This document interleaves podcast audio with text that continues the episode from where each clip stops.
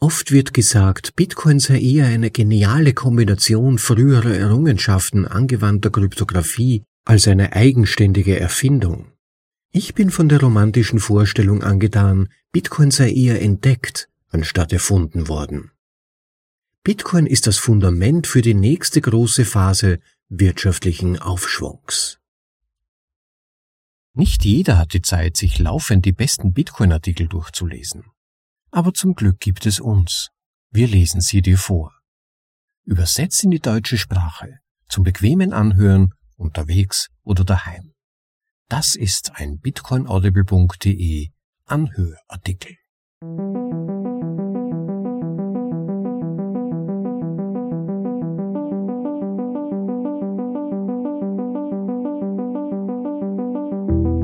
Die Audioversion des Besten im Bitcoin Space für euch in die deutsche Sprache übersetzt und danach vorgelesen.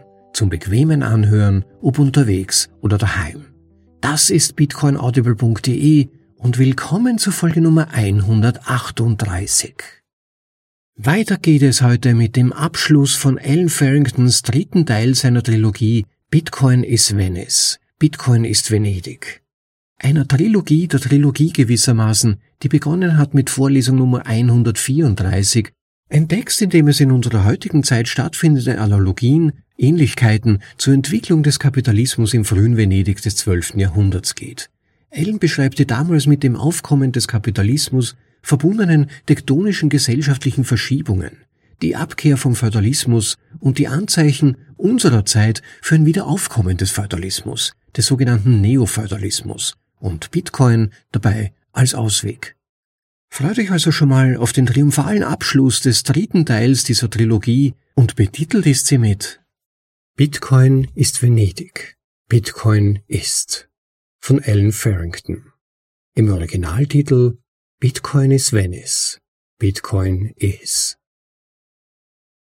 Ein Zitat von Quentin Skinner. Von den verschiedenen Zentren, in denen republikanische Ideen während der gesamten Spätrenaissance diskutiert und gefeiert wurden, war Venedig dasjenige, das sich am nachhaltigsten zu den traditionellen Werten der Unabhängigkeit und Selbstverwaltung bekannte.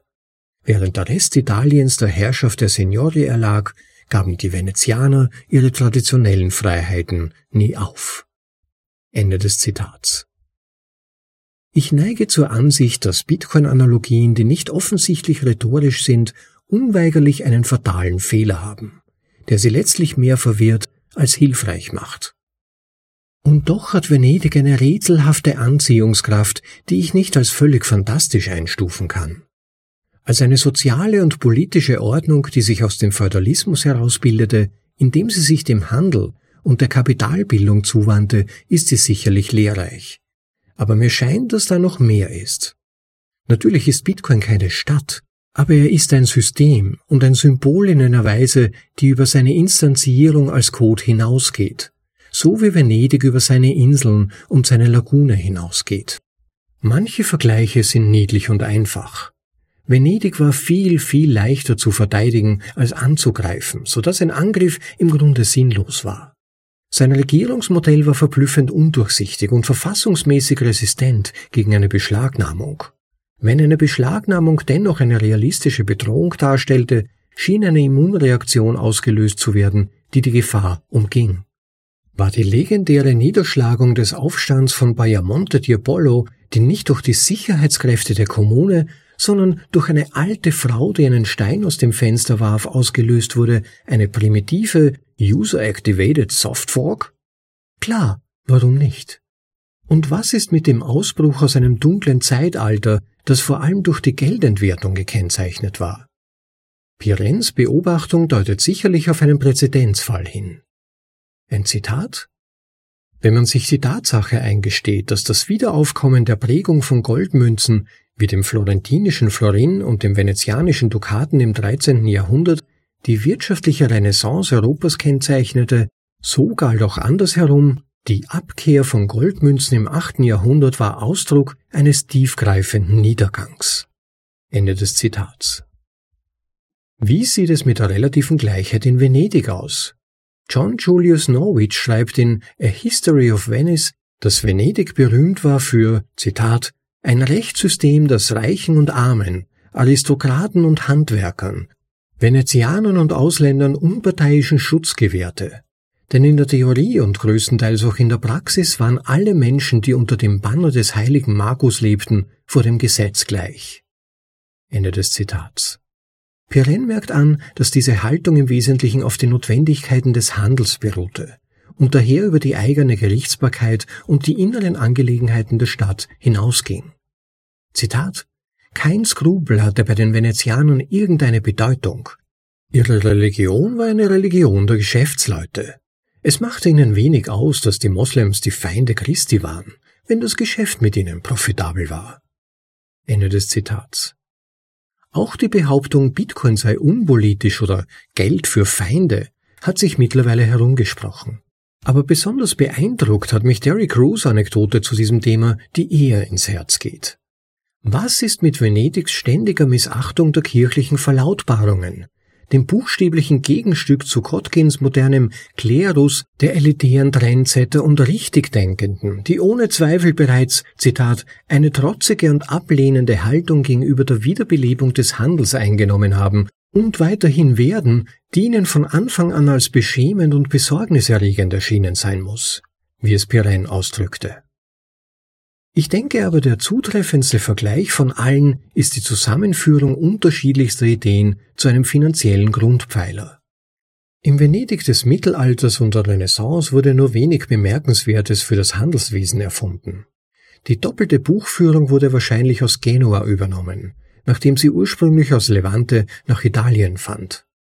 Das am besten dazu passende Zahlensystem stammt bekanntermaßen aus Indien und verbreitete sich im arabischen Raum über Persien, Levante und Maghreb. Die meisten anderen Beiträge zur kaufmännischen Verwaltung wurden wahrscheinlich aus Arabien und Konstantinopel importiert. Die maßgeblichen industriellen Fortschritte der Zeit hatten überwiegend ihren Ursprung in China. Aber Venedig kombinierte sie alle in Perfektion. Die meisten Konzepte des modernen Finanzwesens waren wohl spätestens im frühen 15. Jahrhundert in Venedig vorhanden, und nur sehr wenig wurde seither wirklich erfunden, sondern nur weiter kombiniert, standardisiert, skaliert oder modernisiert. Meiner Meinung nach war nur das Zentralbankwesen und der Optionshandel sowohl wesentlich als auch völlig neu. Natürlich haben sich Technologie, Industrie und Gesellschaft seitdem unermesslich weiterentwickelt, aber dennoch leben wir immer noch nach venezianischen Finanzgewohnheiten und haben keine Ahnung warum. Sogar das Wort Bank im finanziellen Sinne stammt aus Venedig, von der Banker oder den Bänken der Geldwechsel an der Rialtobrücke, wobei Lane und Müller darauf hinweisen, dass, Zitat, das wahre Bankwesen, so ist man sich heute einig, nicht aus dem Geldverleih oder dem Pfandleihgeschäft, sondern aus dem manuellen Austausch von Münzen entstanden ist. Das moderne Bankwesen ist das Erbe eines Problems, das die Technik inzwischen gelöst hat. Die folgende Beschreibung der venezianischen Finanzinfrastruktur um das 14. Jahrhundert aus Lanes Venice, a Maritime Republic ist insofern bemerkenswert, als sie meines Erachtens eine absolut solide Grundlage für das Verständnis der Rolle darstellt, die Kreditkartennetzwerke und Bankabrechnungssysteme heute spielen. Zitat Die Hauptaufgabe eines venezianischen Bankiers bestand nicht darin, Kredite zu gewähren, sondern Zahlungen im Namen seiner Kunden zu leisten. Selbst wenn ein Händler viele Münzen in seiner Schatztruhe hatte, war es mühsam und gefährlich, sie bei jedem Kauf herauszuholen und sich zu vergewissern, dass jede Münze echt und in gutem Zustand war. Auch wollte er nicht jedes Mal, wenn er einen Verkauf tätigte, einen ähnlichen Prozess durchlaufen.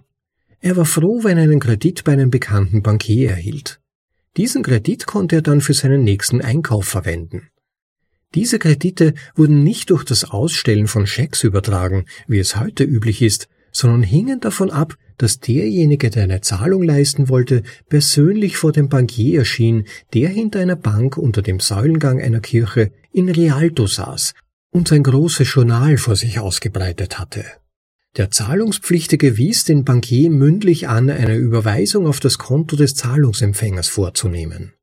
Der Bankier schrieb die Anweisungen in sein Buch, das ein offizielles notarielles Protokoll war, so dass keine Quittungen erforderlich waren.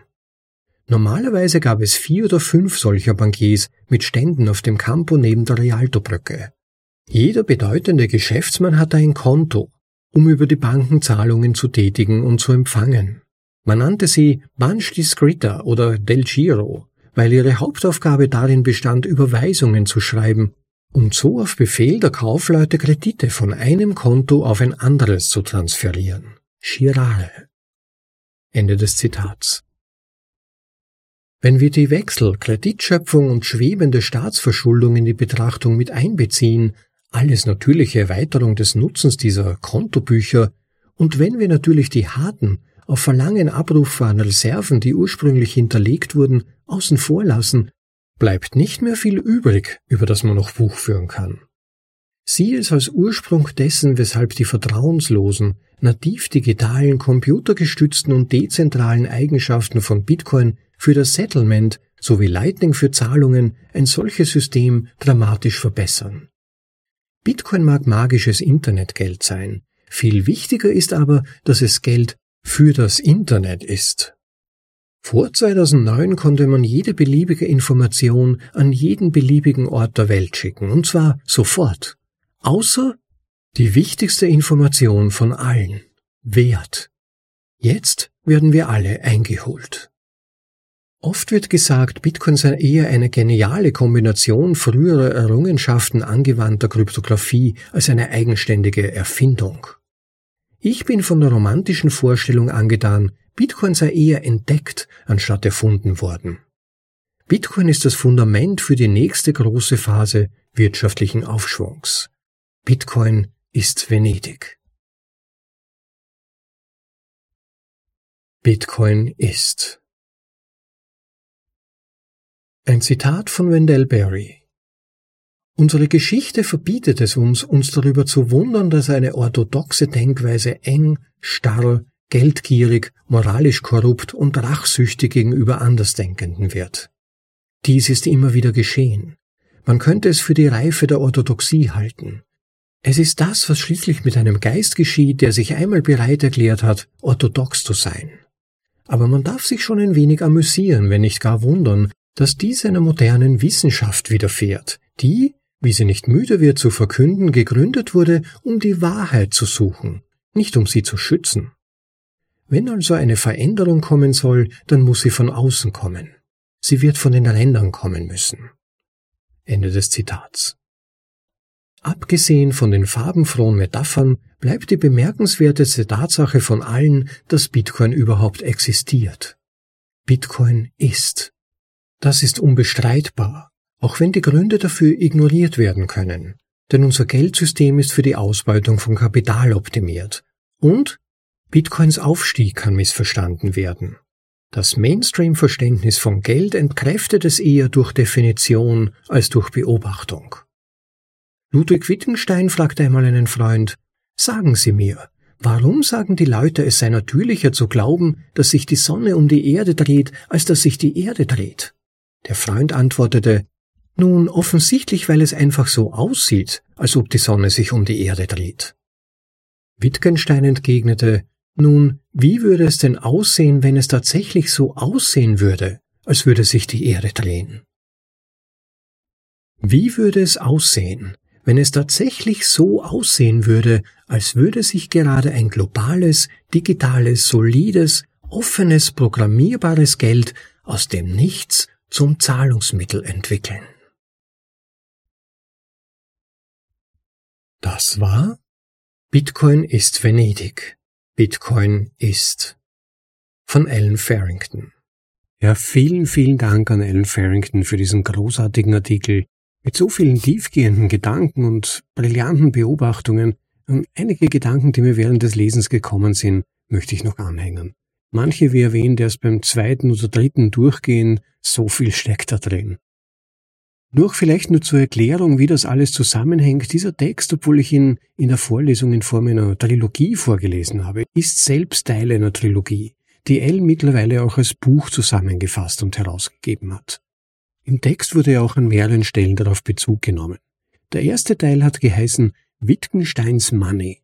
In ihm geht es um Geldgeschichte und monetäre Grundlagen.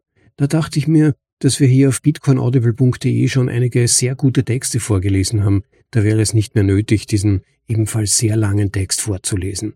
Wenn euch das Thema Geldgeschichte interessiert, geht einfach auf unsere Website bitcoinaudible.de, gebt dort ein den Suchbegriff Geldgeschichte und ihr findet einige vorgelesene Artikel zu diesem wichtigen Thema, auch wenn man Bitcoin besser verstehen möchte. Und Teil 2 dieser Trilogie von Alan Farrington war betitelt mit Capital Strip Mine. In ihm ist es vor allem um die gegenwärtige Situation der Finanzwirtschaft der USA gegangen. Und da war mein Gedanke, dass es bei uns in Europa und im Rest der Welt zwar nicht viel anders läuft, nicht zuletzt auch, weil so viel von der USA abhängig ist und auf dem US-Dollar als Leitwährung basiert, die als Prototyp Fiat quasi wiederum schwer schuldenbasiert ist, aber im Sinn von möglichst zeitlosen Vorlesungen wollte ich da keine eigenen Folgen daraus machen, zumindest für den Moment. Insofern ist es bei diesem dritten Teil geblieben. Bitcoin ist Venedig der sich mehr auf das Potenzial von Bitcoin zur Lösung von zahlreichen der aktuellen gesellschaftlichen und finanzpolitischen Probleme konzentriert. Ich werde aber Links zu den anderen beiden Teilen in die Shownotes zu dieser Vorlesung stellen, wie auch neben vielen anderen Links, ich werde auch kurz darauf eingehen in weiterer Folge. Aber Kern aller drei Teile, aller drei sehr langen Texte ist im Wesentlichen die Idee des Neofeudalismus und Alan Farringtons Beobachtung, dass wir uns wieder auf dem Weg dorthin befinden. Und eine der wesentlichsten Ursachen davon ist, wenn du keine harten Werte besitzt, dann ertrinkst du in Schulden. Dann basiert ein großer Teil deines Vermögens auf Schulden. Und damit bist du abhängig vom Weiterbestehen der Blase. Du bist anderen Mächten ausgeliefert. Und immer mehr Leute sind davon betroffen und es scheint überhaupt keinen drinnen mehr zu geben. Wer kann sich heute schon noch ein Auto oder ein Haus von Erspartem kaufen? Niemand. Ja, immer mehr Leute nehmen sogar Schulden für Urlaube auf oder vergleichbare Dinge.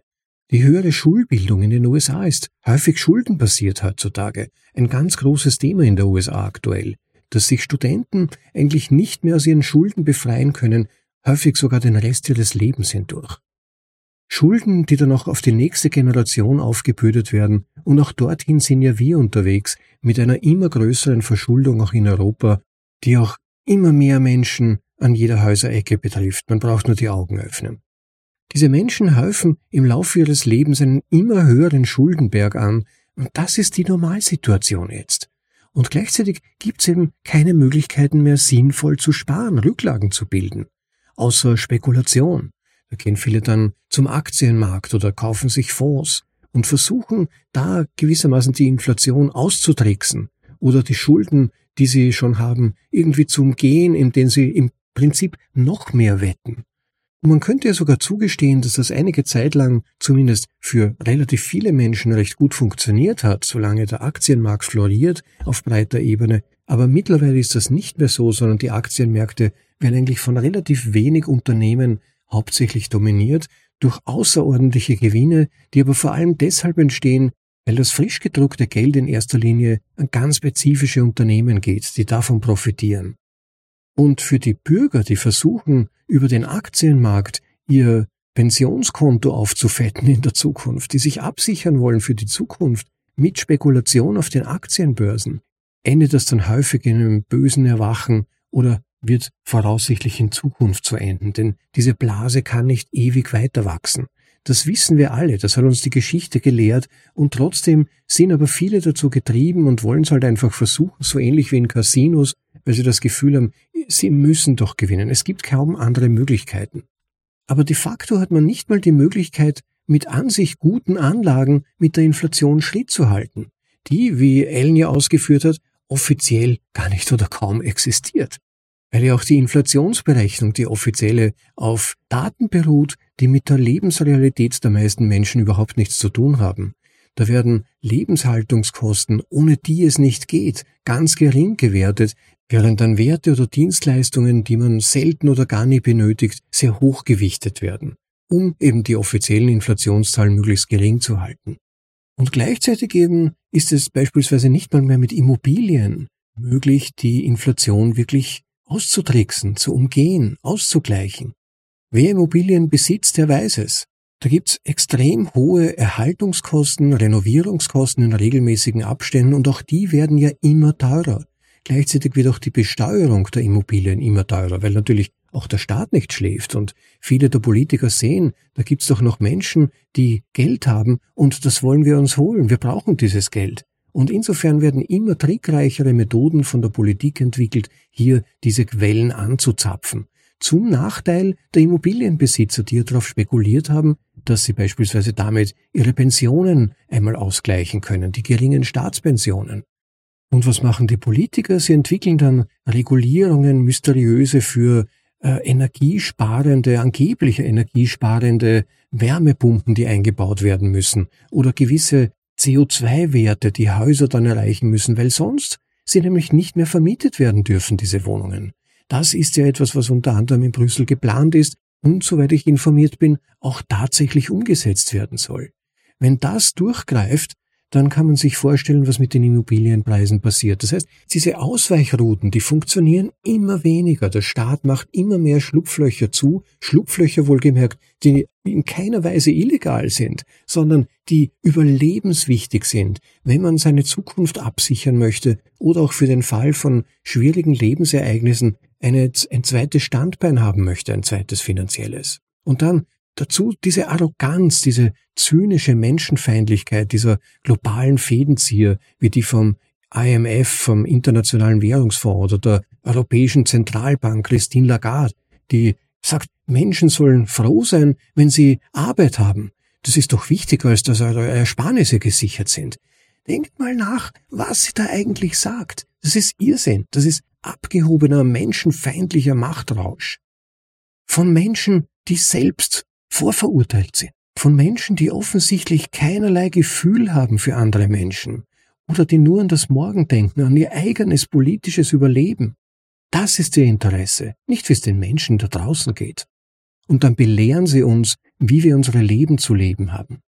Und es wird immer klarer, dass ein wesentlicher Teil der Autonomie ist, nicht abhängig zu sein. Wer das jetzt noch nicht mitbekommen hat, der hat für die Zukunft vermutlich sehr schlechte Karten. Auf unsere Arbeit und unser Leben umgelegt bedeutet das, genügend Rücklagen bilden zu können, zum Beispiel unpassende, ausbeuterische Jobangebote ablehnen zu können oder aus einem schrecklichen, gesundheitsfeindlichen Job aussteigen zu können. Aber wenn man keine Rücklagen hat, dann steckt man fest. Dann kann einen sein Vorgesetzter wie Scheiße behandeln. Wenn man körperliche Probleme hat, zu geringe Bezahlung bekommt, man muss dann diesen Job, diese Situation akzeptieren, weil man sonst nicht mal eine Woche überleben könnte. Das ist die Lebensrealität der meisten Menschen heutzutage. Sie sind dazu gezwungen, in diesem Hamsterrad weiterzulaufen, völlig egal, wie es ihnen emotional geht, wie sich das auf ihre Beziehungen auswirkt, geschweige denn, wie sich das auf ihre Gesundheit auswirkt. Viele schaffen es nur mehr mit psychologischer Beratung, Psychotherapie, laufender Medikamenteneinnahme und immer wieder wiederkehrenden medizinischen Problemen, aus denen sie nicht herauskommen, weil alle Systeme schon Alarm schlagen in ihnen. Also wenn man keine finanzielle, vor allem Autonomie hat, abhängig ist, dann kann man auch nicht herausfinden, was man wirklich möchte. Man kann sich nicht erlauben, berufliche Neuexperimente zu wagen. Man muss im Hamsterrad bleiben. Jemand, der so spricht wie all diese arroganten Politiker, die großzügig, als wäre es ihr Geld, der arbeitslosen Bevölkerungsgruppe zwölf Prozent mehr Geld geben, wie ich das jetzt gehört habe. Sogar mehr als die offizielle Inflation. Dass dann die im Hamsterrade arbeiten sollen. Oder diese Frau Lagarde, die ihr Leben lang nur auf Kosten der Steuerzahler gelebt haben und uns dann verkünden, wir sollten uns nicht so anstellen, sondern froh sein, dass wir arbeiten dürfen. Für sie, die so abgekoppelt sind von der Realität, diese Arroganz, diese Überheblichkeit geht sogar vermutlich ins Krankhafte, in die Soziopathie. Dieses Du wirst nichts besitzen, aber glücklich sein im Video des äh, World Economic Forum des WEF aus dem Jahr 2016 von dieser Frau Ida Auken, diese, dieser herrschsüchtige, totalitäre Wahn dieser Möchtegern-Tyrannen. Was bedeutet das? Was bedeutet das, du wirst nichts besitzen, aber glücklich sein? Es bedeutet, dass jemand anderem die Sachen gehören, die ich benütze. Denn es gibt immer einen Eigentümer von etwas. Nur wirst das nicht du sein. Es wird jemand anderer sein. Und dreimal darfst du raten, wer das dann vermutlich sein wird. Du hast dann jedenfalls keinerlei Kontrolle über dein Leben mehr. Denn wenn alles, was du zum Leben brauchst, jemand anderem gehört, und das heißt auch, dass das von jemand anderem kontrolliert wird, dann hast du keine Kontrolle über dein Leben mehr. Du musst tun, was dir gesagt wird. Du wirst am Nasenring durch dein Leben gezogen. Wie? Nutzvieh, so ist es einfach. Es gibt diese zahlreichen Memes über die Schafe, die durch die Gegend laufen. Vor allem während der letzten Jahre sind einige aufgekommen. Das ist das, woher dieses Bild kommt. Das wird dann zur tatsächlichen Realität. Also diese Dinge werden dann benutzt werden, um dich zu kontrollieren. Jemand anderer kann dir das dann wegnehmen. Du bist von der Bewilligung des anderen beziehungsweise auch des Staates in vielen Fällen dann abhängig. Und ich habe das in der Vorlesung Nummer 135, besser gesagt der Nachbesprechung von Eric Hassens Artikel berührt, was für ein Durchbruch es ist, dass uns Bitcoin absolute maximale Eigentümerschaft über unser Vermögen erlaubt, ohne Dritte. Da brauche ich eben keine Bewilligung von Dritten mehr, sondern ich bin autonom, um selbst über mein Geld und seine Verwendung entscheiden zu können.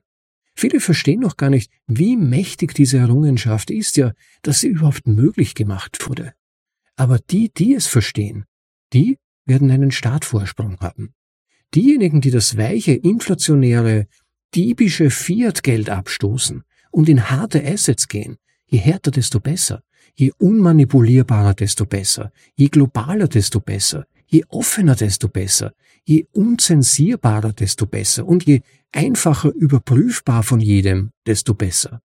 Die werden sich gründlich überlegen, es wieder gegen weiches Geld wie Euros oder irgendeine Zentralbankenwährung, wie auch immer diese nennen wollen, so dass es die Dümmeren nicht behirnen, dass das Zentralbankenwährungen sind, wie beispielsweise der sogenannte digitale Euro, das gegen so etwas einzutauschen. Gut auch, dass Allen im Artikel angesprochen hat, dass die Zukunft von Bitcoin zwar sehr wahrscheinlich, aber keineswegs hundertprozentig gesichert ist. Das stimmt nämlich. So wie er das formuliert hat, diese Aussage, alleine wenn Bitcoin weiterläuft, wäre das schon revolutionär. Und das stimmt. Das alleine wäre schon eine Errungenschaft. Aber wir sind alle dafür verantwortlich und zuständig, dass das auch gelingen kann. Zum einen müssen wir Bitcoin unterstützen und wir müssen dran und auch drin bleiben, selbst gegen jeden Widerstand, und zum anderen müssen wir sehr genau aufpassen, dass uns diese Möglichkeit nicht weggenommen wird, nicht weggenommen werden kann.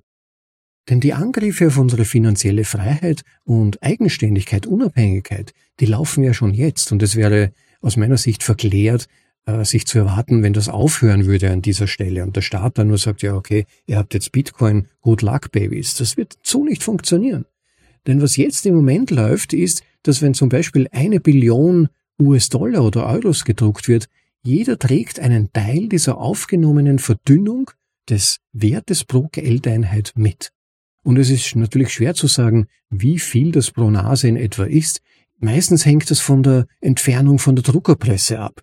Für die Milliardäre, die Oligarchen und die Silicon Valley Firmeninhaber sind es vielleicht nur ein paar Cents, die sie mitberappen müssen für die Verdünnung des Geldes. Aber für den Mittelstand, das werden wohl die meisten von uns sein, auch die, die hier zuhören, aber vor allem auch die kleinen Leute, die Arbeiter, sind das vielleicht 20 US-Dollar oder Euro pro Kopf und von ersparten Vermögen vielleicht 1000 Dollar beziehungsweise 1000 Euro an erspartem Kapital, das ins Nichts sich auflöst, wertemäßig. Und nun stellen wir uns eine Bewegung in Richtung Bitcoin vor. Wenn die Leute beginnen, in Bitcoin zu flüchten, das ja immerhin ein hartes Asset darstellt mit fixer Geldmenge und deshalb großartig als Referenzeinheit für gespeicherten Wert geeignet ist. Siehe unsere letzte Vorlesung von Dein Held Information Theory of Money, by the way, sehr, sehr zu empfehlen. Nun steigt der Bitcoin-Wert signifikant an und plötzlich wird es für die, die noch in US-Dollar oder Euro sind, immer teurer, in Bitcoin zu kommen. Denn sie teilen nur mehr untereinander die verbleibenden Schulden auf. Denn jede Euronote ist nur Schuld, eine Verbindlichkeit. Und dann wird es zu einer Rückkopplungsschleife kommen, in der Bitcoin-Halter die Kapitalverteiler der Zukunft werden. Denn je länger Bitcoin einfach nur tut, was er tut, nämlich Wert zu akkumulieren, desto mehr Wert wird dem immer brüchigeren Fiat-System entzogen. Und das Fiat-System wird alleine dadurch immer brüchiger. selbst wenn es keine anderen Faktoren gäbe, die sie immer brüchiger machen. Je stabiler Bitcoin als neues Fundament wird, desto instabiler und unverlässlicher wird das frühere Fundament. Je verlässlicher Dinge wie Produkte und Dienstleistungen in Bitcoin, also einem vertrauenswürdigen, transparenten ökonomischen System bepreist werden, desto weniger Grund, dass man Wert noch in unverlässlichen und vertrauensunwürdigen Geld bepreist. Und ebenso steigt natürlich auch der Anreiz, mit diesem wertvollen Gut vorsichtig und weitsichtig umzugehen. Dieses Geld nicht für jeden Unrat, jeden zukünftigen Sondermüll oder Unsinn auszugeben. Und Allen beschreibt es eigentlich sehr bescheiden. Wir wissen nicht, äh, welche massive Auswirkungen das graduelle Ersetzen dieses brüchigen Fundaments durch ein stärkeres Fundament hat. Aber wir können zumindest sagen, dass schon diese ersten Schritte, die wir im Moment wahrnehmen, während der letzten Jahre beobachten konnten, dass die starke Veränderungen mit sich bringen können. Aber wie erwähnt, Bitcoin könnte theoretisch noch scheitern, wenn wir nicht aufpassen oder unserer Gier oder unseren Ängsten folgen oder auch überheblich und arrogant werden, glauben, dass Bitcoin quasi schon gesichert ist, dass wir, dass wir uns herumspielen können mit technologischen Experimenten wie etwa den Drive Chains oder so. Das sollte man nicht leichtfertig nehmen. Ich bin beispielsweise diesbezüglich kein absoluter Gegner, aber wäre im Zweifel eher dagegen, solange nicht absolut sichergestellt ist, dass daraus keine Nachteile erwachsen für Bitcoin. Aber nochmals zurück zum Text von Allen, dieses Zitat fand ich sehr gut, wenn er sagt, natürlich könnte es auch niemand sein. Er könnte ganz und gar scheitern. Ich sage das in erster Linie, um mich vor dem Vorwurf des blinden Glaubens, der spekulativen Manie und der grundsätzlichen Unseriosität zu schützen. Aber ich sage es nicht, um intellektuelle Kultiviertheit mit post hoc unbeweisbarem Zaunsitzen vorzutäuschen. Als ob das nicht schon völlig klar wäre, bin ich sehr froh, zu Protokoll geben zu können, dass es überwältigend wahrscheinlich ist, dass Bitcoin Erfolg haben wird. Es gibt zwar gute Gründe, warum er scheitern könnte, aber er ist dumm oder ich mag ihn nicht gehören nicht dazu. Um die Gründe für ein mögliches Scheitern vernünftig darlegen zu können, muss man Bitcoin erst einmal verstehen. Die meisten tun das nicht. Die meisten wissen nicht einmal, was sie da vor sich haben und sie werden es auch in nächster Zeit nicht wissen, weil sie es nicht sehen wollen. So viel von Alan Farrington. Also das Einzige, was Bitcoin tun muss, um erfolgreich zu sein, ist, könnte man sagen, nicht zu sterben. Und es wird mit jedem Tag unwahrscheinlicher, dass Bitcoin stirbt. Jeden Tag, an dem kein Megabug entdeckt wird, an dem Bitcoin seine Resilienz gegenüber sozialen Attacken, wie zum Beispiel dem Umweltpfad, dass Bitcoin schlecht für die Umwelt wäre, beweist, an dem Bitcoin Block für Block generiert, jeden Tag, an dem Bitcoin seine Netzwerkeffekte gegenüber der unübersehbaren Zahl sogenannter Altcoins, Shitcoins verstärkt, wird es unwahrscheinlicher, dass Bitcoin stirbt. Ja, sogar eine 51%-Attacke wäre vermutlich erfolglos. Ich weiß nicht, wie weit ihr euch schon damit beschäftigt habt. So etwas würde uns sicher zurücksetzen, das ist keine Frage.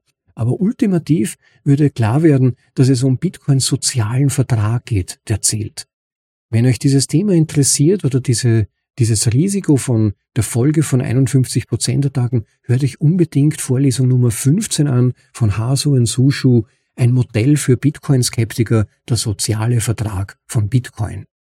Aber wenn ihr euch mal vorstellt, ein Szenario, in dem zum Beispiel ein Staat beispielsweise in einem Konflikt von China gegen die USA Transaktionen rückabwickeln wollte und Hashbauer dann konfisziert, um das zu erreichen. Die müssen sich den Regeln Bitcoins unterwerfen bei so einem Versuch. Und das wäre natürlich sicher ein Schock, aber wenn sich mal die Wogen geglättet haben, dann wäre klar, dass Bitcoins Regeln immer noch gelten und dass wir es sind, die Notbetreiber, die die Regeln überprüfen. Und ja, vielleicht gibt's dann eine Abspaltung einer Chain, aber wie auch schon Andreas Adanopoulos gesagt hat, viel Spaß dabei mit der China Chain, das dann als Bitcoin deklarieren zu wollen. Oder andererseits der USA Chain. Ja, selbst wenn es eine USA Chain wäre. Die Bitcoin-Regeln gelten. Und wer versucht zu cheaten oder sie auszutricksen oder Hashrate zu konfiszieren, da werden dann die Not sich sehr genau anschauen, welche Chain die Regeln eingehalten hat. Insofern dann viel Spaß mit der abgespaltenen Chain, mit den rückabgewickelten Transaktionen, die zu einem unglaublich teuren Preis gekauft wurden. Das wird dann vermutlich nicht die eigentliche Bitcoin-Chain sein. Aber doch ist Bitcoin, nur um da keine Missverständnisse aufkommen zu lassen, eine friedliche Technologie, wie auch Allen in seinem Text ja mehrmals hinweist. Bitcoin ist keine Kriegswaffe oder eine Angriffssoftware. Und Bitcoin steht auch nicht in Konkurrenz zu Fiat, auch wenn das vielleicht sogar in meinen Nachbesprechungen vielleicht entsprechend mal verstanden werden konnte. Vielleicht hauptsächlich getrieben von meiner Rage, in die ich mich manchmal hineinspreche. Aber Bitcoin steht nicht in Konkurrenz zu Fiat. Bitcoin möchte Fiat nicht vernichten. Das ist ganz wichtig, sich das im Kopf zu halten. Das wäre ein konstruierter Konflikt, denn Bitcoin wurde nicht programmiert, um Fiat zu vernichten. Bitcoin wurde nur programmiert, ein besseres Geld zu sein, gesundes Geld zu sein. Und die Folgeeffekte davon passieren mehr oder weniger automatisch, als Konsequenz daraus. Ohne dass jemand spezifisch etwas aktiv dazu tun müsste. Ellen hat das schön formuliert. Er hat geschrieben, ich zitiere das nochmal, wie war der, der, ah, hier ist er, es ist, er ist kein Schwert für Theseus, um gegen den Minotaurus zu kämpfen, sondern ein Faden, dem man folgen kann, um das Labyrinth zu verlassen. Bitcoin ist Ariadne. Also Bitcoin ist keine Waffe, besonders auch keine Waffe gegen Fiat. Bitcoin ist ein Ausgang, eine Alternative, ein Faden der Rettung, um dann, wenn man es benötigt, den Ausgang zu finden und nicht in diesem dummen, verfälschenden und kaputten System gefangen zu bleiben. Und wie gesagt, auch dazu unbedingt letzte Folge, Vorlesung Nummer 137 anhören, die Informationstheorie des Geldes von Dan Hell, wo es eben darum ging, dass das metaphorische Lineal sozusagen für die Bemessung von Wert in unserem System heute nicht mehr funktioniert, unser Geld nicht mehr zum Messen von Wert taugt. Und dafür bietet Bitcoin einen Ausweg, eine Alternative. Aber wenn ein Staat das verhindern möchte, dass man diese Alternative hat, dass man ein besseres Messinstrument hat als die Messungen, die der Staat vorgeben möchte. Wenn also ein Staat versuchen würde, Bitcoin zu verbieten, dann würde er damit gleichzeitig sagen, bleib hier stecken, bleib in unserem Ausbeutungssystem, bleib schön hier drin in unserem System der Korruption und des schleichenden Diebstahls durch Inflation. Also eine bessere Werbung für Bitcoin kann sie eigentlich gar nicht geben, als dass der Staat sich erdreisten würde, öffentlich zu sagen, Bitcoin soll verboten werden. Das würde vermutlich zu einer weiteren Welle von Bitcoin-Adoption führen, ebenso wie das passiert ist mit einiger Verzögerung in jedem anderen Land, wo der Staat versucht hat, Bitcoin zu verbieten. Das Problem, das der Staat danach nur hat, ist, dass ihm wertvolle Möglichkeiten entzogen werden, überhaupt noch davon mitzubekommen, wie weit Bitcoin genutzt wird und auch daran, durch steuerliche Maßnahmen beispielsweise zu partizipieren. Also statt dass er die Gratisspenden von Nutzern, die weiterhin identifizieren bei Bitcoin-Käufen oder Verkäufen, statt dass er diese Dinge dankend annimmt, wenn er es verbieten würde, dann würde das meiste der Bitcoin-Ökonomie in die Parallelökonomie gehen, wo der Staat keinen Einfluss mehr darauf hat. Aber trotzdem systemdynamisch würde ich vermuten, leider, muss man sagen, dass wir einfach damit rechnen müssen, dass die Staaten es versuchen werden, auch die westlichen Staaten. Und zwar nach allen Regeln der Kunst, nicht so brutal wie vielleicht in Nigeria oder China oder so, sondern durch steuerliche Bestrafung, vielleicht sogar, ja, tatsächlich durch direkte Verbote sogar. Obwohl Ellen Farrington hier diesen großartigen Hinweis auf die Verwendung der Sprache gebracht hat. Denn Bitcoin ist im Prinzip Sprache. Ich kann Transaktionen sogar sprachlich durchführen. Insofern wird Bitcoin dadurch nicht zu stoppen sein, ultimativ. Aber die Staaten sind definitiv schon dabei zu versuchen, den Korridor, den Bitcoin hat, die Altcoins zählen da sowieso nicht, denn die sind ja größtenteils sowieso zentralisiert und damit einfach abzuschalten. Aber laut Christine Lagarde zum Beispiel von der Europäischen Zentralbank ist das Schließen der Schlupflöcher definitiv das Ziel, zumindest in der Europäischen Union durch die EZB. Aber genau deshalb, und das muss man immer wieder wiederholen und darf nie vergessen, wurde Bitcoin so entwickelt, wie er ist. Maximal dezentralisiert, mit einigen Hässlichkeiten, damit dieses Ziel erreicht werden kann. Das habt ihr in der Vorlesung ähm, 96 gehört von Quern. Bitcoin ist schlechter, ist besser, wo er schön erklärt, wunderbar erklärt, warum Bitcoin so träge, so globig, so holprig wirkt. Aber Bitcoin ist hässlich, um den Job tun zu können, für den er geschaffen wurde, um zu überleben, zu funktionieren. Und wie gesagt, der Staat greift sogar schon nach Immobilien, nach ersparten Vermögen, ja sogar nach unseren Kindern. Und wer da glaubt, es würden viele Notausgänge bleiben oder die Notausgänge einfach zugänglich bleiben, der täuscht sich. Aber Bitcoin funktioniert und Bitcoin ist da, um zu bleiben. Ja, und dann gab's noch einige großartige Stellen im Text, wie zum Beispiel der Abschnitt Bitcoin ist halal. Zu diesem Thema gab's eine Podcast-Folge mit Saifidi Anamus kürzlich in seinem Podcast der Bitcoin Standard. Hört da mal rein, wenn ihr die Möglichkeit habt. Ich werde auch darauf in den Shownotes verlinken. Jedenfalls ging's darin über das islamische Wirtschaftssystem, das fairere Geld, das dort zur Anwendung kommt, das Vermeiden von Schulden und wie Bitcoin hier genau reinpasst und wie aufgrund der Härte von Bitcoin es nicht möglich sein wird, Einlagenversicherungen darauf abzuschließen oder damit zu spekulieren auf längere Sicht. Denn wir leben in einer Welt, in der bereits alles schuldenbasiert ist. Alles ist Teil einer riesigen Schuldenpyramide. Und ein hartes, absolut mengenmäßig limitiertes Asset, das kann nicht damit abgesichert werden. Diese Systeme klappen rasch zusammen, sobald ein, ein Run beginnt, um Zugriff auf das zugrunde liegende Asset Bitcoin zu bekommen. Oder andere harte Assets. Das haben wir in jüngerer Vergangenheit schon oft im Cryptospace miterlebt, dass diese Dinge nicht längerfristig funktionieren. Und das wird natürlich zu Veränderungen im Wirtschaftssystem führen. Denn wenn man Bitcoin einfach nur hält, dann steigt Bitcoin im Wert, einfach weil sich die Wirtschaftsleistung ja erhöht und weil immer mehr Menschen Bitcoin benötigen. Wenn man Bitcoin aber verleiht, dann hat man großes Risiko von absolutem Verlust, Verlust eines eigentlich unersetzbaren Assets bei relativ geringer Zusatzgewinnchance. Und da beschreibt Alan Farrington in seinem Text eben so wunderbar, ich zitiere das nochmal, in Kombination wird es vergleichsweise viel unwahrscheinlicher, dass Kapitalgeber einen festen Gewinn und einen unbegrenzten Verlust akzeptieren werden insbesondere angesichts der nahezu sicheren Deflation und nicht der gegenwärtigen Norm der Inflation, die mit einer Kapitalwertsteigerung mit geringer Volatilität bekämpft werden muss. Potenzielle Einleger werden entweder einseitig sparen oder die geteilte Wertsteigerung von Aktien verlangen, und zwar größtenteils. Das Angebot wird schrumpfen und große Teile der Nachfrage nach Fremdkapital werden aus dem verbleibenden Markt verdrängt werden. Was vom zwischenmenschlichen nicht-programmatischen Bankwesen übrig bleibt, wird wahrscheinlich den Verboten des islamischen Finanzwesens sehr ähnlich sein, mit einer drastisch reduzierten Rolle für Schulden und einem Fokus auf Risikoteilung statt Risikotransfer. Ja, das war das Zitat aus dem Text. Ja, man wird nur mehr begrenzt bereit sein, Risiken mit dem eigenen harten und autonom kontrollierbaren Vermögen einzugehen.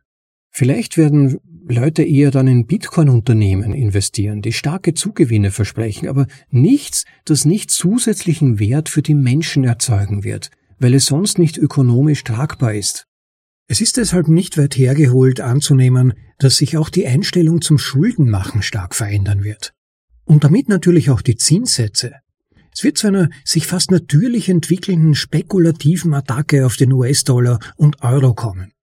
Dazu gibt's übrigens auch einen genialen Artikel, den ich euch an dieser Stelle weiterempfehlen kann. Und zwar war das Vorlesung Nummer drei von Pierre Rochard, die spekulative Attacke. Unbedingt hörenswert. Denn einen Kredit aufzunehmen und damit Bitcoin zu kaufen, das wird einfach eine geniale Möglichkeit sein, sein Vermögen wertemäßig abzusichern, statt wenn man in US-Dollar oder Euro bleibt. Wenn der Trend weitergeht und die Zinssätze wieder sinken, ist die natürliche Entscheidung eigentlich, in harte Assets zu gehen, wie schon erwähnt.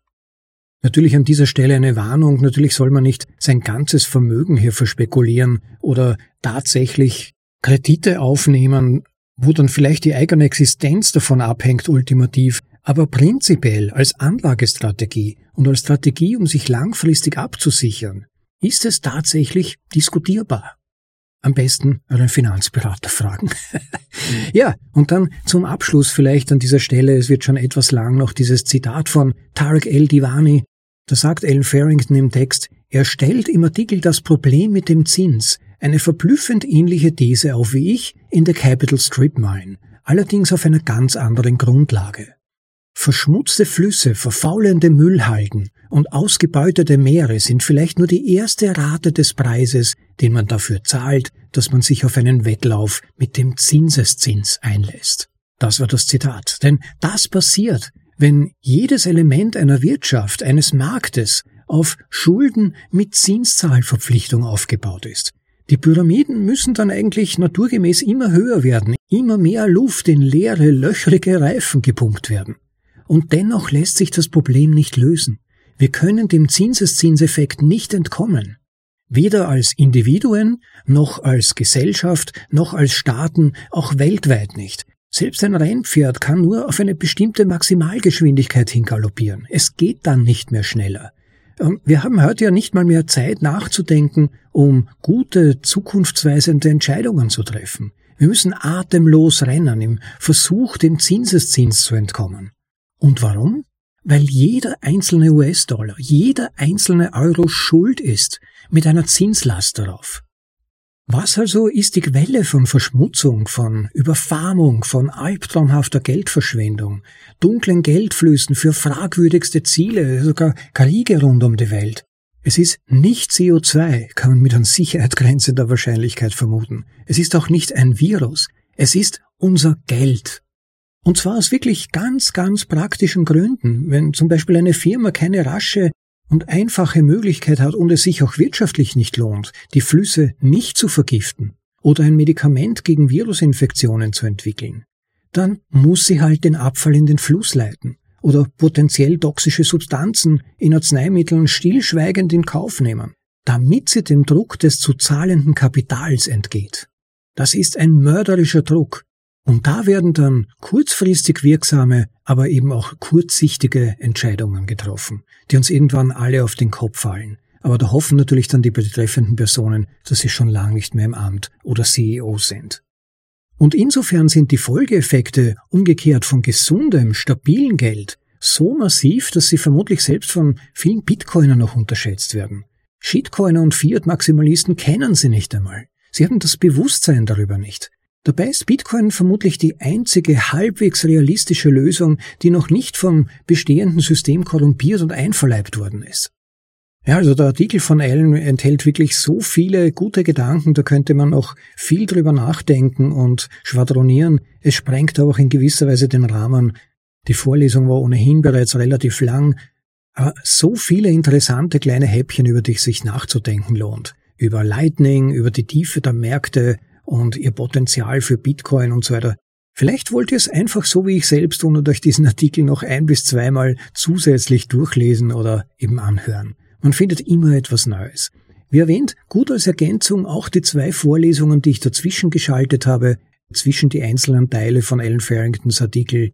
Vielleicht nochmal sicherheitshalber zur Erinnerung, das war Vorlesung Nummer 125 von Eric Hazen, Politische Theologie von Bitcoin. Und dann auch noch Nummer 127 von Dein Held Informationstheorie des Geldes. Ich werde wie erwähnt auf alle verlinken in den Shownotes zu dieser Episode, zu dieser Vorlesung. Schaut da mal rein und hört danach rein. Ja, vielen Dank nochmal an Alan Farrington für diesen Artikel. Bedankt euch bei Alan Peter über ein Retweet mit seinem Account oder gebt ihm Applaus auf seiner Medium-Page. Da freut er sich sicher darüber. Und ebenso an dieser Stelle auch wieder mal Dank an Guy Swan für seine Inspirationen, nicht nur für unseren Podcast selbst, denn er hat ja seinerzeit zugestimmt und unterstützt, dass wir ihn quasi als deutschsprachigen Bro seines eigenen Projekts bitcoinaudible.com ins Leben rufen, aber auch für seine brillanten Analysen der Finanzmärkte in unserer Phase der gesellschaftlichen Entwicklung, die damit ja untrennbar verbunden ist. Danke, Guy, auch wenn er das vermutlich nicht hören wird, weil er selbst nicht Deutsch spricht. Ein Anliegen hätte ich noch an dieser Stelle, wenn ich schon dabei bin bei der wirtschaftlichen Lage. Ich stoße immer wieder auf spannende Artikel zur Geschichte und den Problemen des US-Dollar-Systems, was ich aber noch nicht gefunden hätte, wäre ein guter Artikel, auch recht kompakt, maximale Länge, die man so in 30 bis 60 Minuten vorlesen kann, über das Eurosystem. Wer von euch zufällig hier einen kritischen, analytischen Artikel kennt, bitte mir das weiterempfehlen. Schickt mir eine E-Mail über die Website bitcoinaudible.de oder schickt mir eine private Nachricht auf Twitter, whatever. Es würde mich sehr freuen, wenn hier jemand gute Artikel kennt, die die Historie, aber auch die aktuellen Probleme des Eurosystems und vielleicht sogar der Europäischen Union, die am Euro dranhängt, gut darstellt. Ja, und last but not least, mein Aufruf an alle wie immer, bitte beachtet das Value for Value Prinzip. Wenn euch Vorlesungen wie diese gefallen, interessieren und ihr weiterhin von bitcoinaudible.de hören wollt, dann unterstützt bitte unseren Aufwand und gebt doch etwas zurück. Value for Value. Gebt bitte Wert zurück und es gibt eine ganze Reihe von Möglichkeiten. Sie sind alle auf unserer Website bitcoinaudible.de slash Unterstützung aufgelistet. Am einfachsten ist natürlich immer die, einfach Sites zu schicken. Über die Apps, die ihr verwendet, vielleicht über eure Lightning Wallet an eurem Node, wie auch immer, nutzt es zum Testen auch gerne, schickt uns Sites. Links dazu gibt's direkt in den Show Notes beim Text zu dieser Episode, zu dieser Vorlesung. Das ist wirklich ganz, ganz nett und ist immer große Motivation. Genauso wie übrigens auch das Weiterempfehlen des Podcasts an sich. Wie schon öfters erwähnt, ich bin ja nur in gewissen Gruppen und in gewissen Channels drin, kann einfach nicht alles abdecken. Da bin ich auf euch angewiesen, es in euren Gruppen und auf den Plattformen, auf denen ihr euch bewegt, den Podcast weiterzuempfehlen. Zumindest einige Folgen, die euch besonders gefallen haben oder die zu einem aktuellen Diskussionsthema vielleicht nützlich wären, sie einfließen zu lassen und den Leuten auf diese Weise Bitcoin verständlicher zu machen und da hoffen wir immer einen Beitrag dazu zu liefern. Bitte empfehlt den Podcast weiter und helft damit indirekt auch Bitcoin, denn nur wer Bitcoin wirklich versteht, wird ein eingefleischter Bitcoiner. Ja, und zum Anhören gibt's mehrere Möglichkeiten, wie sicher die meisten von euch schon mitbekommen haben. Ausgehen tut alles von unserer Website bitcoinaudible.de aber den Podcast selber gibt's auf allen erdenklichen Plattformen zu hören. Ganz besonders empfehlen möchte ich euch Fountain und Breeze, beides Plattformen, die auch Podcast 2.0 unterstützen. Mit diesen genialen Apps kann man also auch Sites direkt während des Anhörens übertragen lassen und damit den Podcast unterstützen. Aber es gibt sie noch auf anderen Plattformen natürlich wie Spotify oder auch in Videoform auf YouTube. youtube.com slash at bitcoinaudible.de ohne Punkt. Und da würde es uns ganz besonders freuen, wenn ihr auch ein Follow bzw. eine Abonnierung unserem Podcast geben könnt. Wir haben das insgeheime Ziel, bis ans Ende des Jahres 1000 Follower zu schaffen, 1000 Abonnenten mit dem Glockensymbol. Das hilft dem Podcast sichtbarer zu werden und unterstützt auch den laufenden Betrieb. Also bitte klickt den Abonnieren-Button, haut euch auf YouTube, klickt Subscribe bzw. Abonnieren und auch das Glockensymbol nicht vergessen. Dankeschön. Ja, und zu guter Letzt, wer Kommentare hat, Anregungen, vielleicht Dinge, die euch einfallen, die ihr uns rückmelden wollt, wer Fragen hat, schreibt sie bitte in die Kommentare auf unserer Website oder eben auf YouTube. Es ist immer wieder hochinteressant und zum Teil auch schön und auch motivierend zu lesen, was ihr euch zu den einzelnen Vorlesungen so denkt. Manchmal kommen da auch spannende Kommentare und Hinweise. Lasst sie fließen, lasst uns an euren Gedanken teilhaben und am Ende des Tages profitieren ja vermutlich auch andere davon. Ja, das war's, liebe Leute. Es hat mich sehr gefreut, dass ihr dabei wart. Ich hoffe auch bei der nächsten Episode wieder. Bis dahin, lasst euch gut gehen, genießt das Leben und bis dann. Ciao, euer Rob.